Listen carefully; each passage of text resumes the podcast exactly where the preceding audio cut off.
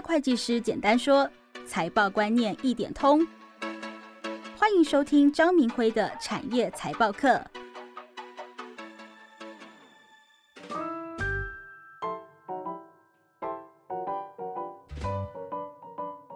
您好，我是张明辉，很高兴在这里和您聊聊财报。在这一讲里面，我要来跟大家谈财务报表有什么意义，为什么投资股票要看财报。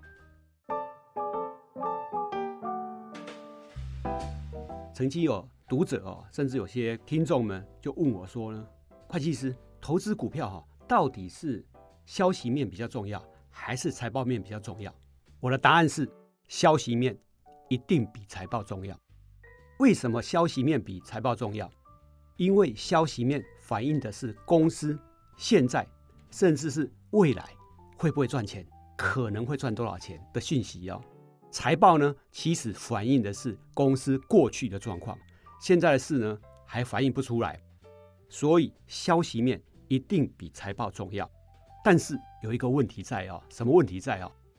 这个消息到底是真的还是假的？这个消息呢，到底可信度有多少？事实上，我们是要衡量的。那么要怎么衡量？衡量的方式其实就是根据个人的产业知识还有财报知识来判断。我举两个例子：二零一九年第三季的时候呢，大陆中芯半导体公告它第三季的财报，有提到说呢，因为呢它的制程改善，管理也改善了。所以它第三季呢开始获利了。那么消息出来之后呢，股票就开始大涨了。可是这个消息跟我个人的产业知识啊不太一致的。另外呢，跟我的财报知识也是不一致的。因为它公告出来的数字里面有提到说，它的营收下降，毛利率也下降，结果居然赚钱了，这就很奇怪了。所以呢，我就进香港的股市观测站里面进去看哦，我就发觉一件很有趣的事啊。它第三季之所以会赚钱呢，主要是因为大陆政府给他很多的补贴款，还有他处分了他的转投资的公司。那因为政府补贴再加上处分转投资，所以他赚钱了。这跟他所谓的制程改善啊，所谓的管理改善呢，其实没有太大关系哦。那么这就是告诉我们说，消息面一定要经过确认。第二个案例呢，我就举。台湾二零二零年第一季财报的故事啊，二零二零年第一季财报呢，因为刚好是新冠肺炎的发生的时候呢，全世界的股票都通下跌。另外呢，债券也不好。那寿险业这个行业啊，它主要的钱都是拿来投资债券，还有股票。特别是股票不好的时候，它应该会不好才对。可是呢，第一季的财报出来的时候，绝大部分的寿险公司第一季都是赚钱的。哎，这个股票不好，它为什么会赚钱呢？我就发现一件很有趣的事啊。寿险业二零二零年第一季之所以会赚钱呢，是因为会计原则里面有个规定说，绝大部分的股票只要没有出售之前，它的未实现的损失都可以不用认列。所以这两个案例告诉我们什么？我们要投资股票之前。如果我们没有坚实的产业知识跟财报的知识的话呢，其实会吃亏的。接下来，既然我们要去了解财报哈，那么我们就要了解有三张报表很重要，我们称为财报三表。那财报三表的意义是什么哦？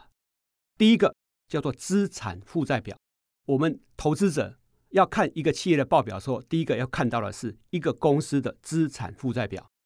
资产负债表代表的一个公司的武器配备对不对？记住哦，什么叫做武器配备？商场如战场，每一个公司它都是一个战斗单位。一个公司的资产负债表就是表示这个公司呢，它配备的武器对不对啊？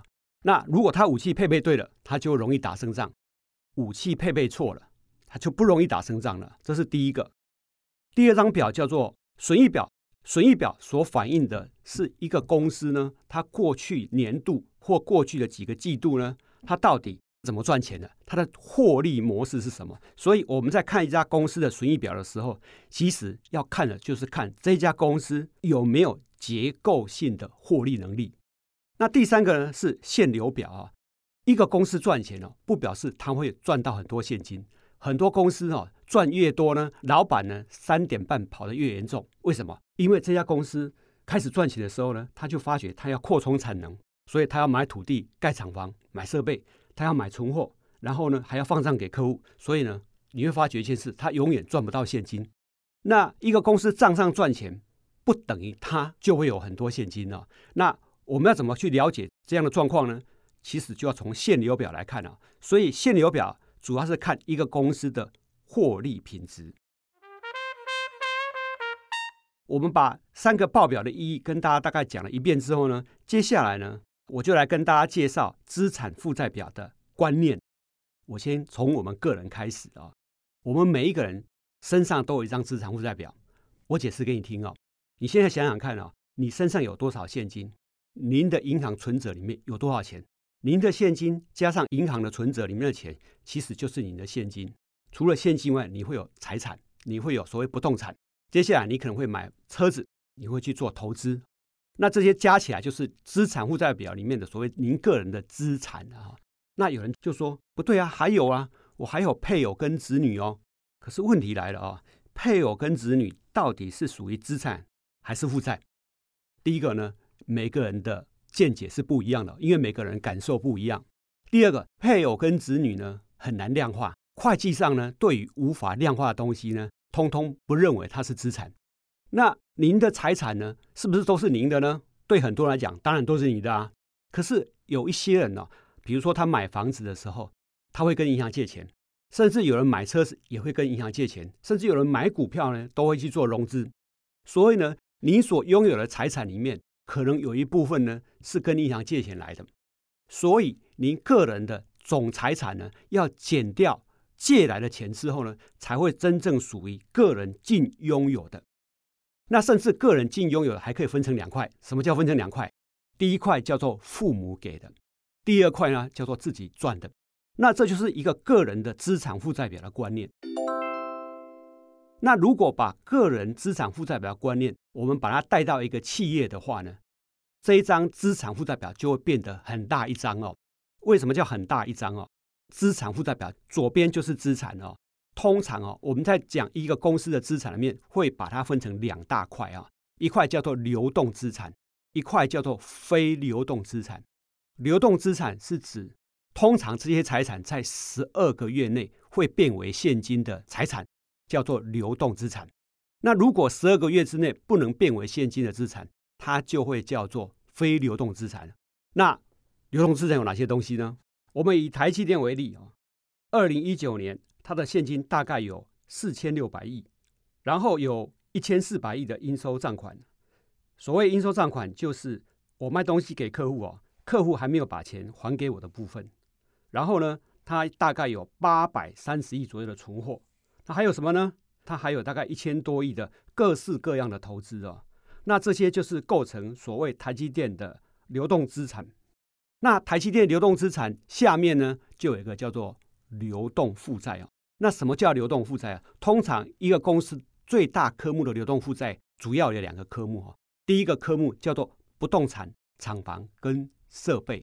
以台积电为例啊，二零一九年底啊。它的不动产厂房设备呢，大概是一兆三千五百亿左右，这是台积电的报表哈。那另外一个科目也会很重大呢，叫做使用权资产。使用权资产是指我公司呢，我去跟别人承租土地或承租厂房，因为签下合约所欠下来的钱。台积电来讲，这种科目金额不高，但是如果以统一超来讲的话，这个科目就吓死人了。它有四百多亿的使用权资产，占它总财产的三十五个 percent，那就是所谓的非流动资产的部分了。那这些科目呢，基本上会构成一个公司的资产负债表里面的资产主要的项目。那资产负债表里面呢的资产里面，还有一些拉拉杂杂、零零星星的科目了啊。那这些科目相对上就不是那么重要，那我们就不提它。那一个公司的负债也会有很多的科目哦，它一样分成流动负债跟非流动负债两个项目哦。流动负债就是指通常是一年内公司必须要去偿还的负债哈，比如说银行借款啊、应付账款啦、应付票据啦、其他应付款等等哈，这个叫做流动负债。那另外还有个叫非流动负债，比如说我应付公司债啦，或是长期应付借款。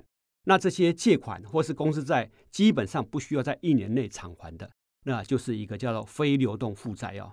那我们把一个公司的总财产减掉负债之后呢，就会得到所谓的股东权益哦。通常一个公司的股东权益主要分成三个科目，第一个叫股本，股本就是公司印多少张股票给股东了。以台积电来讲的话，台积电呢，它的股本是两千五百九十三亿，这是第一个科目哦。那第二个科目叫资本公积啊，资本公积通常而言呢，就是股东啊多给公司的钱呢。比如说公司要增资的时候呢，明明是一股十块，但是公司增资的时候呢，一股是三十块来增资，那么三十块减十块呢二十块部分叫做资本公积。不过这个科目不重要哈，懂也好，不懂也好也没关系。那最后的科目叫做保留盈余，保留盈余很重要哈。保留盈余是指一个公司。赚了多少钱那赚的钱理论上应该分给股东了，但是呢，有两个因素让他还没有分给股东哦。第一个因素呢，是我们每年年底的时候呢，因为赚的钱还没有办法分给股东哦，一定要次年才会分给股东，所以保留盈余就会产生出来哈，会在账上。那第二个是呢，一个公司过去年度赚很多很多钱，但是他留住没有付给股东哈。以台积电来讲的话，它二零一九年的保留盈余。超过一兆三千亿，台积电的资产负债表呢？把现金、应收账款、存货、不动产厂跟设备，还有各项投资等等加起来，大概是两兆两千多亿。减掉负债之后呢，它有一兆六千亿左右的股东权益。让我们回顾一下这一讲的内容啊。这一讲内容主要是告诉大家，一个公司的总资产一定会等于。借来的再加自己拥有的，你也可以说，一个公司的总资产减掉借来的财产，就会等于股东权益啊，也就是净财产的意思。接下来，我想给你啊一个思考题哦：台积电呢，二零一九年账上有一千三百亿左右的应收账款，这对台积电是什么意思？